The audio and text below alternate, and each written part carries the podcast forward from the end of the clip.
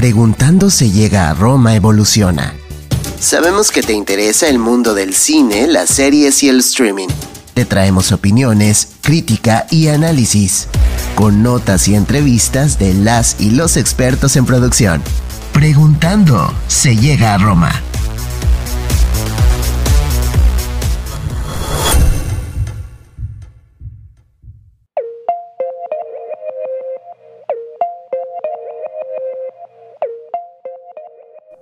Bienvenidos y bienvenidas a Preguntando se llega a Roma como cada semana. Esta semana vamos a hablar de cosas que vienen próximamente porque ya justo es la temporada de estrenos después de algunos festivales que están ahorita como el de Morelia, eh, que es importante al menos para nuestra región. Y también pues porque ya es la época en que cuando salen los estrenos, van para las premiaciones del próximo año, ¿o no, Charlie?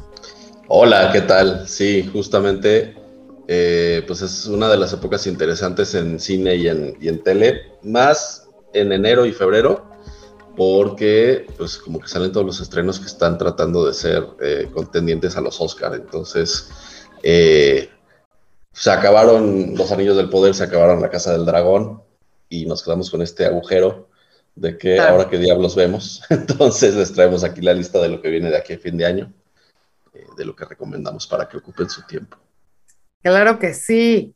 Y bueno, antes de recomendarles lo que viene, que además no hemos visto evidentemente, ¿no? Porque no nos han dado... Pero ha salido. y, y, no nos han dado para la premier, ni nos invitaron al, al Festival de Morelia. Este, vamos a, platicarles de lo que estamos viendo esta semana o empezamos a ver desde la semana pasada. ¿Tú qué estás viendo, Charlie? Pues mira, me aventé el otro día, digo, obviamente terminé de ver eh, Los Anillos del Poder y La Casa del Dragón, que si no lo han hecho, la verdad es que las dos me gustaron, más allá de las críticas que tiene cada una. Yo mm. creo que sí son súper recomendables las dos. Eh, encontré muchas críticas sobre todo Los Anillos del Poder pero a mí sí me gustó bastante, la neta. Yo no eh, Pero bueno, vi una película que se llama The Stranger, que es de unos policías eh, undercover o en incógnito, no sé cómo se dice en español, que están tratando de, de, atrapar a un asesino serial desde un caso de hace como 20 años, ¿no? Entonces, eh, está bien interesante. Está un poco lentona la película, pero si la quieren ver, este Netflix, se la recomiendo también, si, si no tiene nada que ver ahorita está, está interesante la, la premisa. No, recuerdas cómo se llamaba? ¿Tú qué estás viendo? Yo, em, bueno, vi la, vi la película en la El extraño, perdón. Sí, sí, sí, no te preocupes. Vi la película en la que sale, pero está bueno. O sea, yo creo que sí hay que verla. Eh, trata, pues, se llama como la mujer más feliz del mundo, se las voy a, les voy a poner el, nombre específico. Y mm, creo que sí es importante hablar de eso y de, cómo el pasado puede romper tu futuro y los traumas de algo que te sucedió en el pasado. Está, está buena. Ella no lo hace mal, pero tampoco su personaje tiene un poder, no sé, algo faltó en el libreto ahí, pero, es, pero sí es para verla.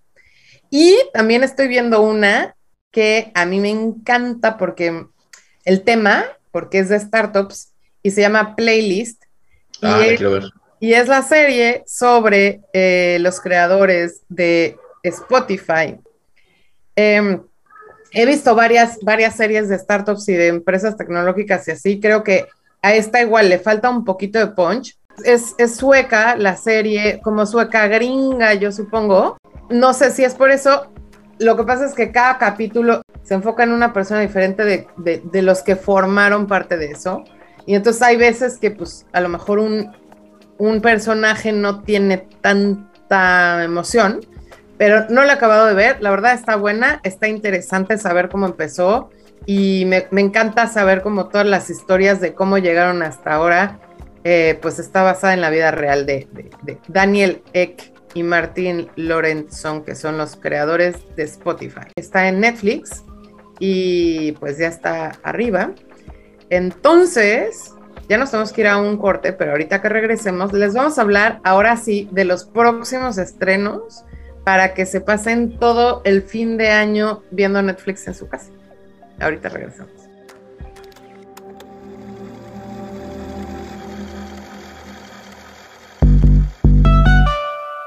Ibero TJ Radio trae hasta tus oídos Preguntando se llega a Roma, el espacio del cine, las series y el streaming.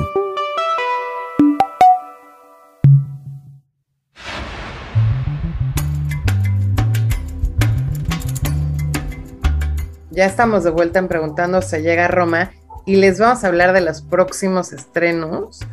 Eh, la verdad es que al menos yo me enfoqué un poco más en películas porque son las que más se me antojan, pero hay una sobre todo en las que Charlie y yo coincidimos. ¿Y cuál es Charlie? Pues mira, creo que estás hablando de la, de Guillermo del Toro, que es el gabinete de las curiosidades de, Guillermo del Toro, que se estrena justamente hoy, o bueno, entre hoy y mañana, eh, a medianoche.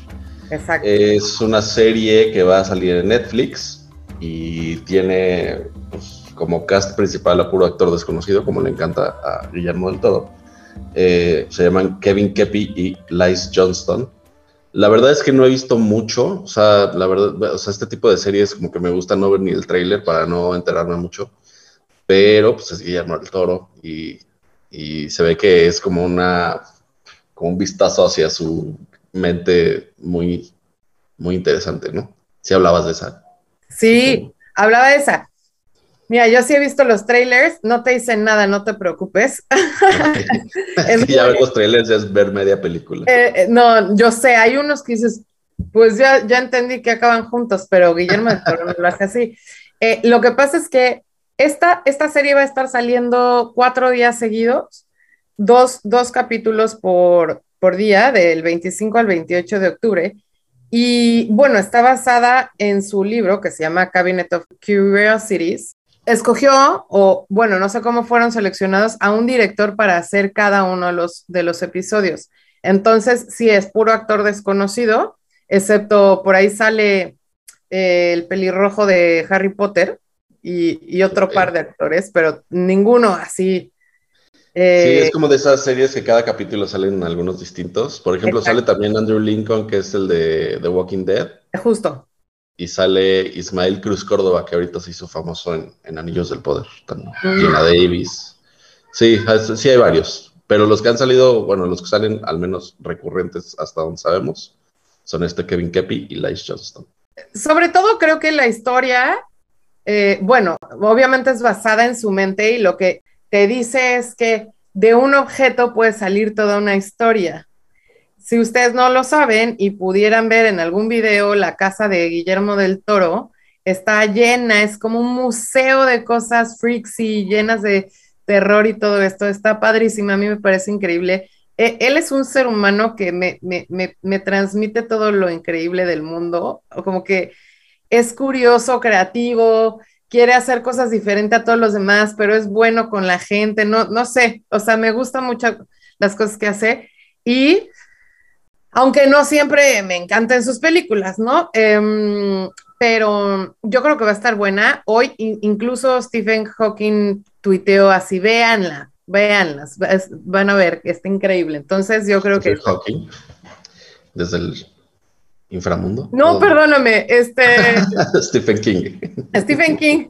La verdad es que es bien interesante lo que hace, todo lo que hace Guillermo del Toro y esta eh, yo creo que va a estar buena también. Al menos dará mucho de qué hablar dará mucho de qué hablar y bueno, pueden verla en Netflix durante estos días que ya viene Halloween y creo que tiene todo el sentido que salga. Exacto. También Charlie y yo, ya hablando de en qué coincidimos, les queremos recomendar una película que esta sí aún no sabemos en, dónde va a estar en streaming, pero bueno, eh, esta se llama The Whale o La ballena en español, seguramente. Seguramente. Es una película del director Darren Aronofsky en la que sale Brendan Fraser y Sadie Sink.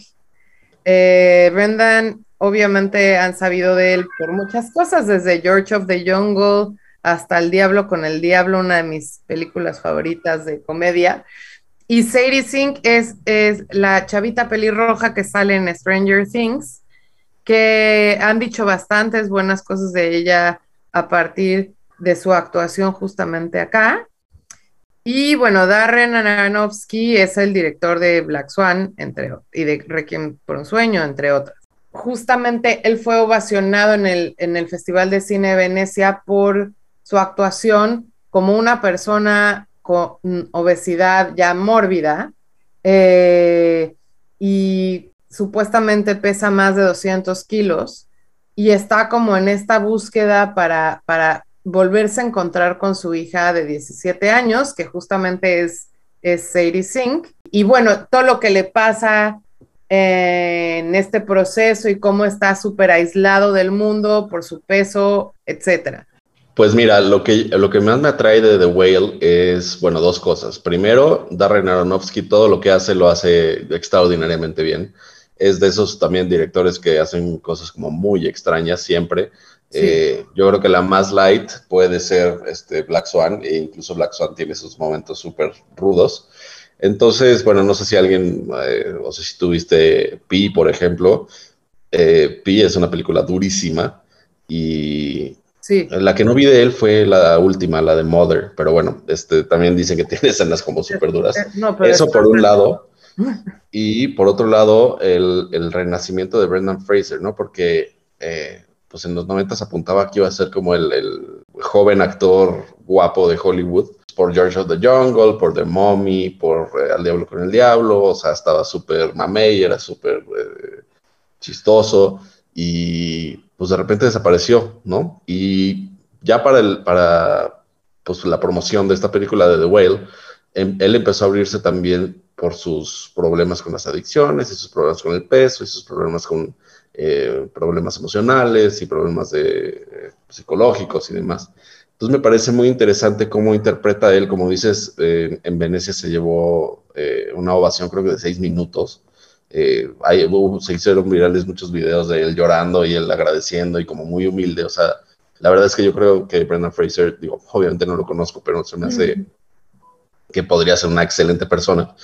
Y, bueno, y Sadie Sink yo creo que es de las, de las, de las actrices que están como reventando también ahorita desde, desde Stranger Things y, la verdad es que... Aún no sabemos cuándo sale en streaming, pero en cines ya saldrá pronto y les estaremos avisando. Sí, sale el 9 de diciembre en cartelera. En cartelera, exactamente. Y bueno, es una de las grandes contendientes a los Óscares ya cantada, ¿no? Sí, dicen que tanto Brendan Fraser como mejor actor y Darren Aronofsky, pues por la película, ¿no? Como ya sea mejor director o mejor película. Eh, hay que ver qué pasa porque también luego los, los Oscar eh, son como muy políticos y no indican mucho, pero pues es de esas que hay que ver para ver si te gustan. Claro. Que uno haga su propio juicio. Exactamente, pero a todos siempre nos cayó bien Brendan, ¿no? Siempre, ah. toda la vida. Pero bueno, ahorita que regresemos vamos a hablar de otras películas y series que van a venir pronto y que nos emociona ya que vengan. Ahorita venimos.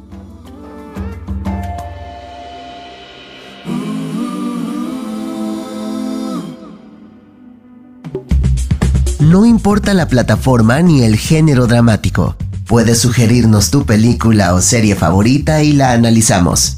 Preguntando se llega a Roma.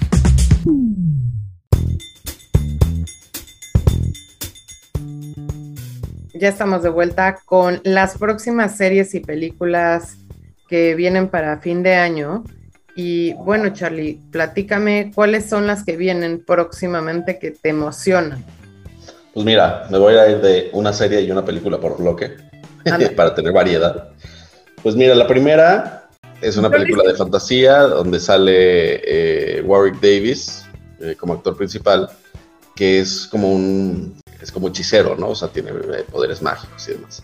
Entonces, Disney Plus agarró la historia original de Willow, que además creo que está basada en un libro, eh, muy al estilo del Señor de los Anillos y demás, y va a sacar una serie eh, basada en el mismo universo. De hecho, sale también Warwick Davis en, en, el mismo papel, pero ya pues 30 años después, ¿no? Entonces como que el mundo vuelve a necesitar de él.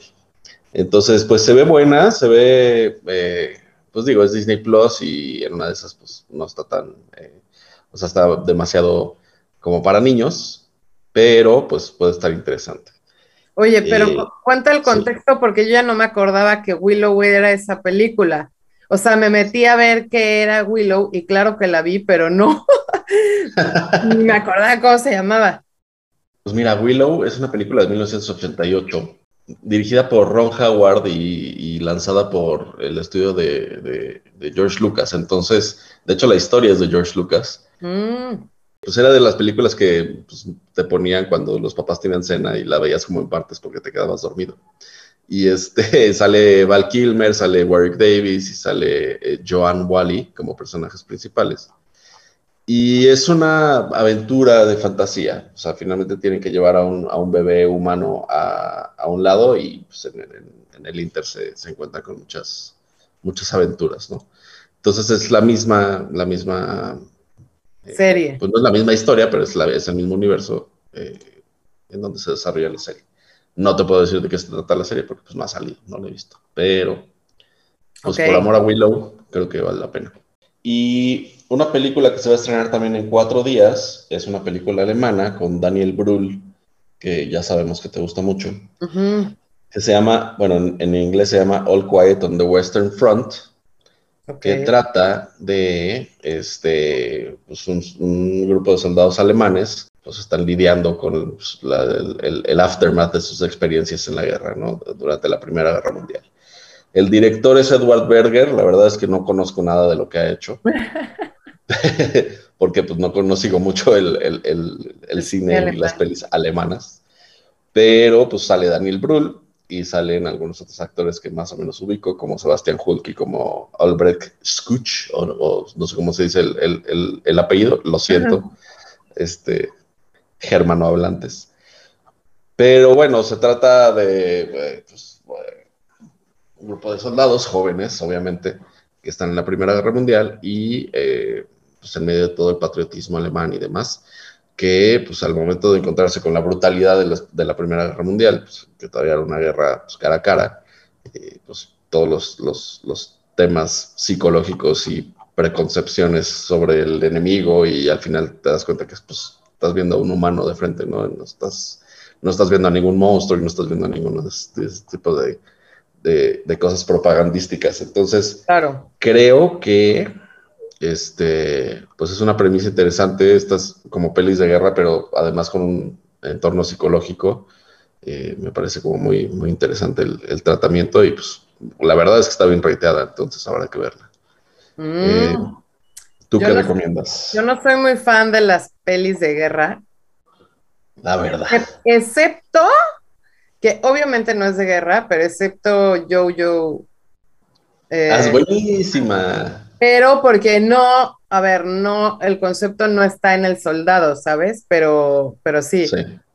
Pero bueno, yo voy a hablar de otra que no tiene nada que ver con la guerra y es Bardo, que se estrena el 27 de octubre en Netflix, del aclamado director Alejandro González Iñárritu. Eh, su protagonista es Daniel Jiménez Cacho, que a mí me parece pues, uno de los mejores actores de México, definitivamente, al, menos de su generación, debe ser el mejor, no sé qué piensas tú. Sí, sí, por ahí está, sí. Y, y además él normalmente actúa en mucha película mexicana no, necesariamente tan eh, masiva para Estados Unidos o, cosas así, pero, pero bueno, es un poco más de culto y experimental a veces, y justo creo que por eso lo escogió ahora Alejandro González Iñárritu.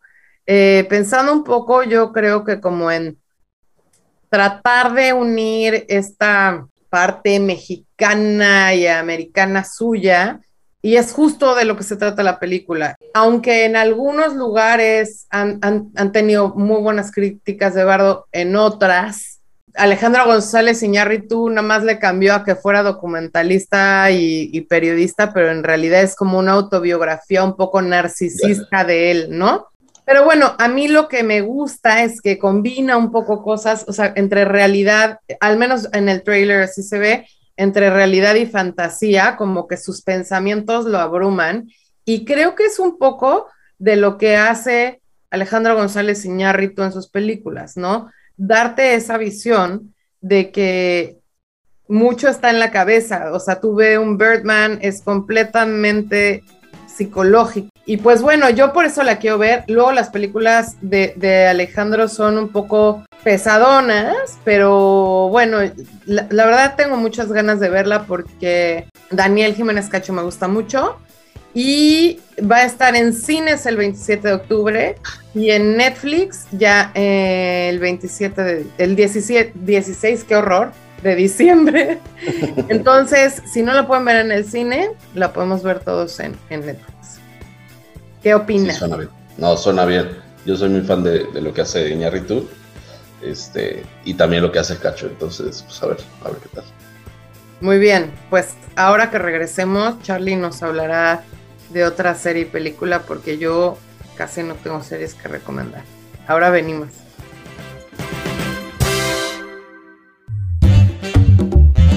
Preguntando se llega a Roma es el espacio de la recomendación de películas y series imperdibles, aunque revisamos también las novedades de la industria.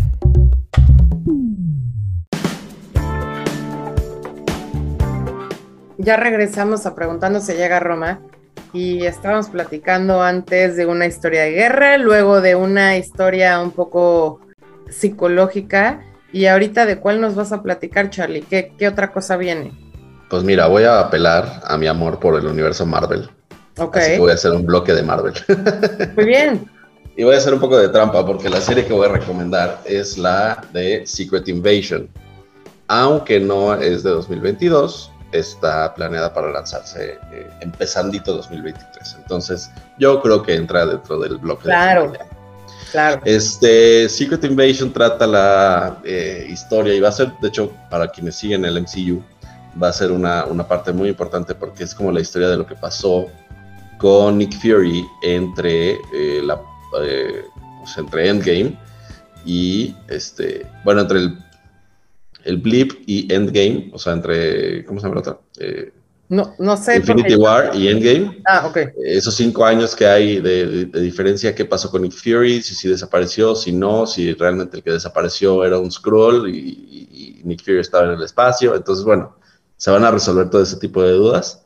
Es una, me parece que miniserie, o sea, no, no tiene más de una temporada planeada, con seis capítulos sale Samuel Jackson, sale este Ben Mendelssohn, que es este, pues ya salió también en, el MCU, eh, lo ubican tal vez por sus eh, roles en, Ready Player One y en Rogue One. Este, si le ven la cara, seguramente lo, lo ubican. Y Christopher McDonald, que Christopher McDonald es un actor muy conocido también si le ven la cara van a saber perfectamente dónde sale. Entonces, en Happy Gilmore y en, en Telman Luis y demás, unos actores de toda la vida. Entonces, bueno, esa es la serie que yo eh, tengo como muchas ganas de ver. De hecho, va a salir otra del sencillo que no, eh, no, no, tengo en mi lista y no tengo todos los detalles, pero sale Gael García Bernal y es una, eh, esa sí sale este año. Es una serie que está filmada en blanco y negro como, como, con un estilo como muy dark, este, bueno, ¿cómo se llama? Como film noir. Sí, sí. Desde los 20 y así. Entonces, este, al menos estéticamente se ve muy interesante. Y la película que sí tengo muchas ganas y que también va a salir ya este año, en, en algunas breves semanas, es obviamente Black Panther Wakanda Forever. este, estoy emocionado, estoy emocionado. Porque pues, es, la, es la primera, o sea, es la segunda película de Black Panther obviamente después de la muerte de Chadwick Boseman. Y este, pues es ver cómo trata el MCU eh, la desaparición como, entre comillas, eh, súbita de, su principal héroe, ¿no? Entonces, eh, bueno, como trata, trata Wakanda con la desaparición de su héroe. El director es el mismo, es Ryan Coogler, sale Angela Bassett, que es la, la hermana, si no lo ubican, pues fue muy súbito para todo el mundo, entonces pues hay que ver cómo, cómo lo tratan, ¿no? Claro, Regresando a Black Panther, además de Tenoch Huerta, también va a salir Mabel Candena, que igual es mexicana, y ella salió en el baile de los 41. Eh, me parece interesante los dos, son una, un, par de actores muy a favor de todo lo que tiene que ver con que haya diversidad de personas y no importe eh, si, si, vienes desde un pueblo tradicional mexicano, etcétera, y han estado muy a favor de esto. Entonces, pues como que ahorita ha tomado mucho vuelo en redes que, que ellos dos estén dentro de Black Panther, creo que es interesante. Sí, de acuerdo. Digo, si nos ponemos estrictos, y ya sé que habrá alguien en los comentarios poniéndose estricto, eh, Lupita Nyong'o nació en la Ciudad de México, pero bueno, no se considera, ¿no? Claro, claro. Este, no, bueno, definitivamente, y, Lupita además no sale de, de, esa civilización. Sí, no, claro. Ajá. Es wakandiana. Exactamente. Entonces, bueno, yo creo que está interesante. A mí, a mí Black Panther me gustó mucho. ¿Esta va a estar en Disney Plus o en dónde va a salir, Charlie? Eh, sí, sí, todo lo de Marvel sale en Disney Plus. Eh, la de Black Panther no creo que salga el mismo día, sale en cines el 11 de noviembre. Supongo que tardará algunos meses en, en, estar en la plataforma, así es. Muy bien. Y la de Gael Se llama Werewolf by Night. Exactamente. Pero bueno, ahora yo les voy a hablar rápidamente, porque casi nos vamos a tener que ir al corte, de una que también se me antoja mucho ver, que se llama White Noise. Y igualmente va a estar en, cines el 25 de noviembre.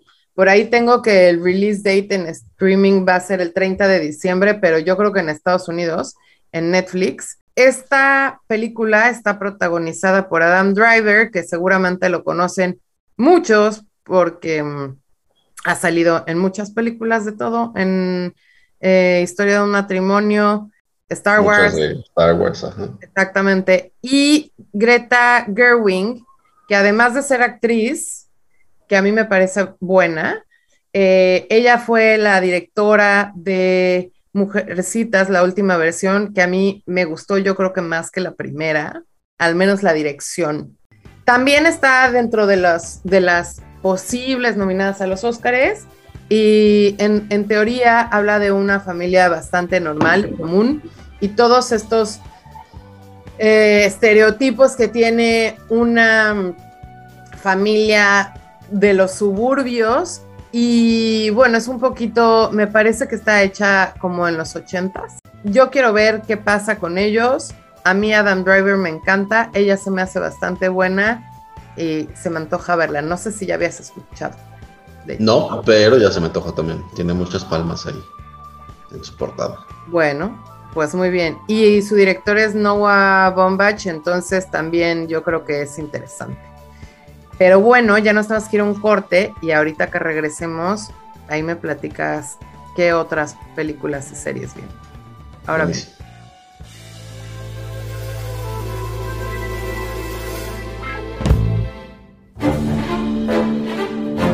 Preguntando se llega a Roma, reúne a las y los expertos de la producción cinematográfica y audiovisual. Sigue en línea.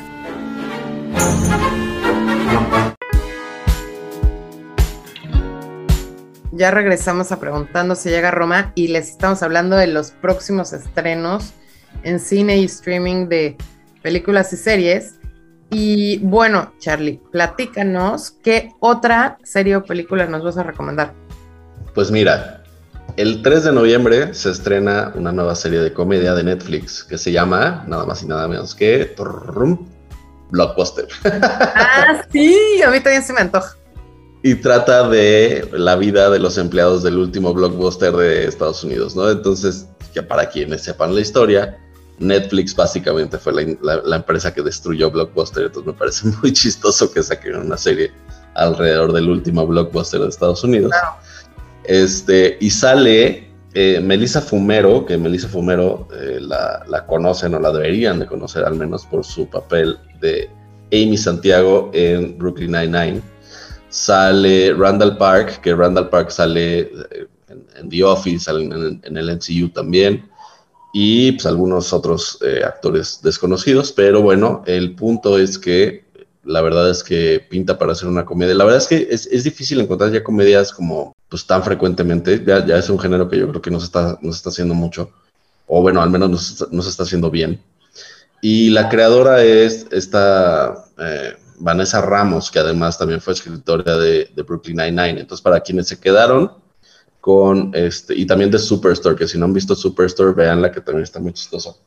No, no la he visto. Este, está en Prime Superstore. Entonces, bueno, es, como ya un, cast y eh, una escritora y una creadora que ya tiene como, como experiencia haciendo comedia, haciendo buena comedia, entonces yo creo que, que, va a estar bastante buena. No sabemos mucho de la trama, pero bueno, es una comedia sobre el último blockbuster en Estados Unidos, entonces ya, ya con eso tenemos, ¿no? Y de películas, eh, no sé, no, me, no, estoy seguro, no, me arroben, pero creo ah. que es el, el, el, debut directorial de Russell Crowe. Déjenme lo, lo checo rapidísimo. Ah, no, ya había tenido algunas. Pero bueno, eh, es el primer largometraje de Russell Crowe. Se llama Poker Face, donde él también es el actor principal. Y este se trata de un, multimillonario que hace un juego de póker entre sus amigos, pero en el transcurso de la velada empiezan a, pasar algunas cosillas. Entonces, eh, pues es como de suspenso, de medio accioncilla y thriller y demás. Eh, se ve buena, la verdad es que ha tenido buenas, buenas, buenas críticas para los expertos que ya la hayan visto. Sale el 16 de noviembre y salen como, como cast principal, sale Russell Crowe, obviamente, sale Elsa Pataki, eh, la española está, que ya seguramente la ubican, y Liam Hemsworth. Entonces, pues al menos de, de cast principal está buena también. Y pues a ver qué tal. Oye, yo a Elsa Pataki la acabo de ver en una película que ni siquiera, no, en vivo, que ni siquiera pude terminar de ver de lo mala que estaba. No sé si estaba como. No, no, no, muy mal actuada, perdón. Sí, la verdad es que no tiene, no tiene como buenas películas ella. O sea, Fast and the Furious y Snakes on a Plane y así. Entonces, sí, no, no te culpo. No, no, no. Pero bueno, ojalá no nos fijemos en su actuación y esté divertida la. la ojalá esté bien dirigida. Sí, que tenga una buena dirección, porque también digo, no ha tenido como grandes películas de autor, ¿no? O sea, entonces, este, pues a ver si en este rol tiene, vemos una nueva El Zapataki. Ojalá que sí. Yo les quiero hablar de una un poquito más así fuerte zona y esta sale el 18 de noviembre en cines, se llama She Said, igual es una de las contendientes, eh, al menos por actuación, a los Óscares. Y esta es la historia y autobiografía de la ahora directora María Schrader, que ya hizo um, Unorthodox. Eh, salen Kerry Mulligan y Zoe Kazan. Kerry Mulligan, que ya estuvo nominada a los Oscars por Promising Young Woman, que lo hace muy bien, y An Education. Y ellas son las reporteras Megan, Tony y, y Jodie Cantor, que fueron las que sacaron la historia de Me Too, con todo lo que tuvo que ver con eh, Harvey Weinstein y todas las chicas que pues él estuvo acosando durante años, pero todo el tiempo que estuvo pues bloqueado por la misma industria y como nadie hacía nada hasta que una persona empezó a hablar y de ahí, ¡pum! Entonces, a mí se me antoja muchísimo verla. Obviamente, o bueno, al menos muchas personas que estuvimos interesadas en el movimiento de MeToo supimos más o menos lo que iba pasando, pero a lo mejor no cómo y quiénes eran las primeras personas y y, quién seguramente lo encubrió, ¿no? Porque definitivamente no puede ser que un productor haya estado abusando de mujeres durante tanto tiempo y nadie se haya dado cuenta. Entonces, sí se me antoja mucho. Kerry Mulligan me parece bastante buena y Zoe también es buena.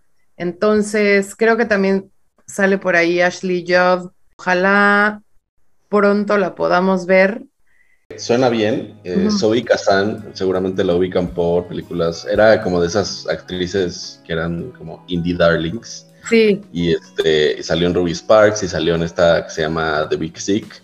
The Big Sick, si no, si no la han visto, está bastante buena. Sí, a mí me encanta. sí, es como de medio de, película de teenagers. Bueno, era porque pues, ya creció. Entonces seguramente lo ubican de ahí. Sale el 18 de noviembre esta, ¿no? Sí, sale el 18 de noviembre y, y bueno, ahorita que regresemos les platico de la última que Charlie y yo también estamos de acuerdo en que es una de las que nos da ganas ver.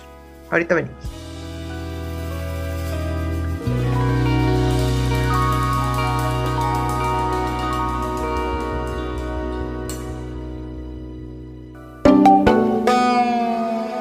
Todos los martes a las 12 pm Pacífico, no te pierdas este espacio de opinión, crítica y análisis mediático. Preguntando se llega a Roma.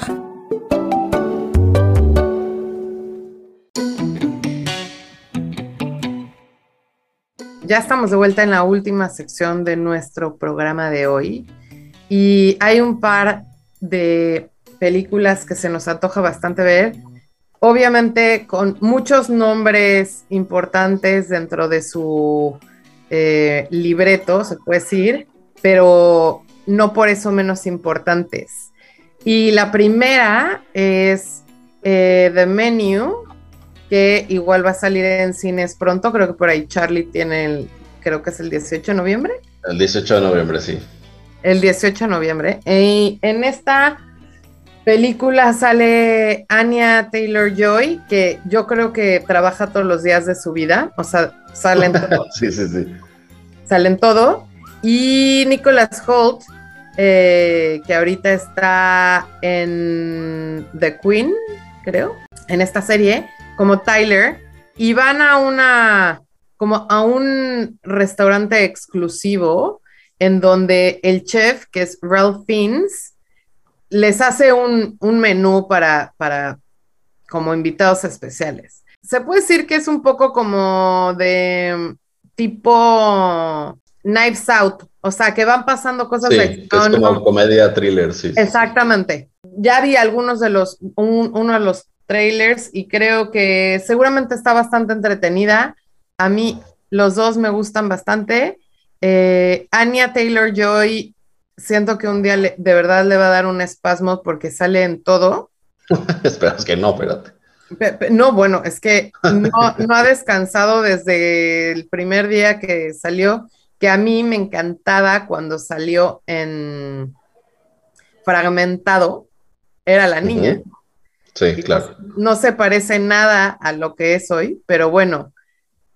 Sí, eh, se ve buena de Menu porque es dirigida por Mark Mylod. Si no ubican el nombre Mark Mylod, como yo lo tuve que googlear, este, ha tenido, pues, es que sí me acuerdo que es como bien importante y ha ganado Emmys y todo, eh, pero no me acordaba que había dirigido. Dirigió, bueno, ha dirigido muchos capítulos de Succession, de Game of Thrones y de Shameless y, de The Affair. Entonces, o sea, esas cuatro que les dije son buenas. Entonces, bueno, eh, está bien dirigida. Y sí, ya a mí también ya lo había visto y trae, trae como, como, como, mucho, mucho que me interesa. Este tipo de películas tipo Knives Out me, me gustan mucho y, hay una como también de un tren, ¿no? De, de, de, Murder Mystery. Ajá. Y la siguiente película de la que tenemos ganas es una película que realmente ya salió en cines. Este, se llama Amsterdam. Y es una película que tiene buen cast, tiene eh, como eh, cast principal a Christian Bale, a Margot Robbie y este, a John David Washington, que si no ubican a John David Washington, es uno de los, el, el actor principal que salió en Tenet de, de Christopher Nolan. Entonces, eh, esta película es dirigida por David Russell y David Russell es el director de American Hustle, que si no la han visto está buena, de otra que se llama Silver Linings Playbook y The Fighter. Entonces, pues también es, es, buen director, director interesante. Y pues eh, creo que también estamos de acuerdo que esta es una de las películas interesantes que, que están ahorita, ¿no?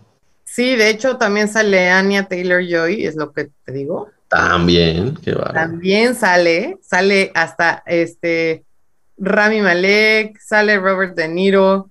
Eh, Mike Myers. Mike Myers. Y bueno, yo creo que sí se ve bastante buena. También Manuel Lubezki es el, um, el cinematógrafo. cinematógrafo, exactamente. Y pues yo creo que se ve bastante buena. Esperemos, si no vamos al cine, esperemos que pronto salga en streaming. Y ahora sí nos comió el tiempo. Creo que hay muchas cosas que todavía nos faltan. Ya para el final de año hablamos de las de 2023, pero espero que ustedes como nosotros estén bastante emocionados. ¿Qué piensas del capítulo de hoy, Charlie? Vienen muchas cosas, no nos dio tiempo de cubrirlas todas, pero pues también, eh, digo, no, no nos vamos a aburrir y eso es, lo, eso es lo importante. Exactamente. Bueno, pues aquí nos van a ver y a escuchar más bien la próxima semana como Anya Taylor Joy. Ahí estamos. aquí estaremos todas las semanas. Viéndolos. Muchas gracias, Charlie. Muchas gracias, a nuestro productor Eric, que se me ha olvidado decirle gracias eh, en vivo. Y bueno, recuerden que nos pueden escuchar todos los martes a las 2 pm Ciudad de México, 12 pm Tijuana por Ibero TJ Radio y en todas las plataformas de streaming como Preguntando si llega Roma. Gracias. Gracias, nos vemos. Bye.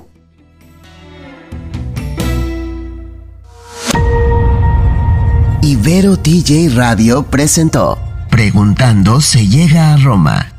El mundo del cine, las series y el streaming a tu alcance, con opiniones, crítica y análisis. Preguntando se llega a Roma. Escúchanos los martes a las 12 mediodía Pacífico.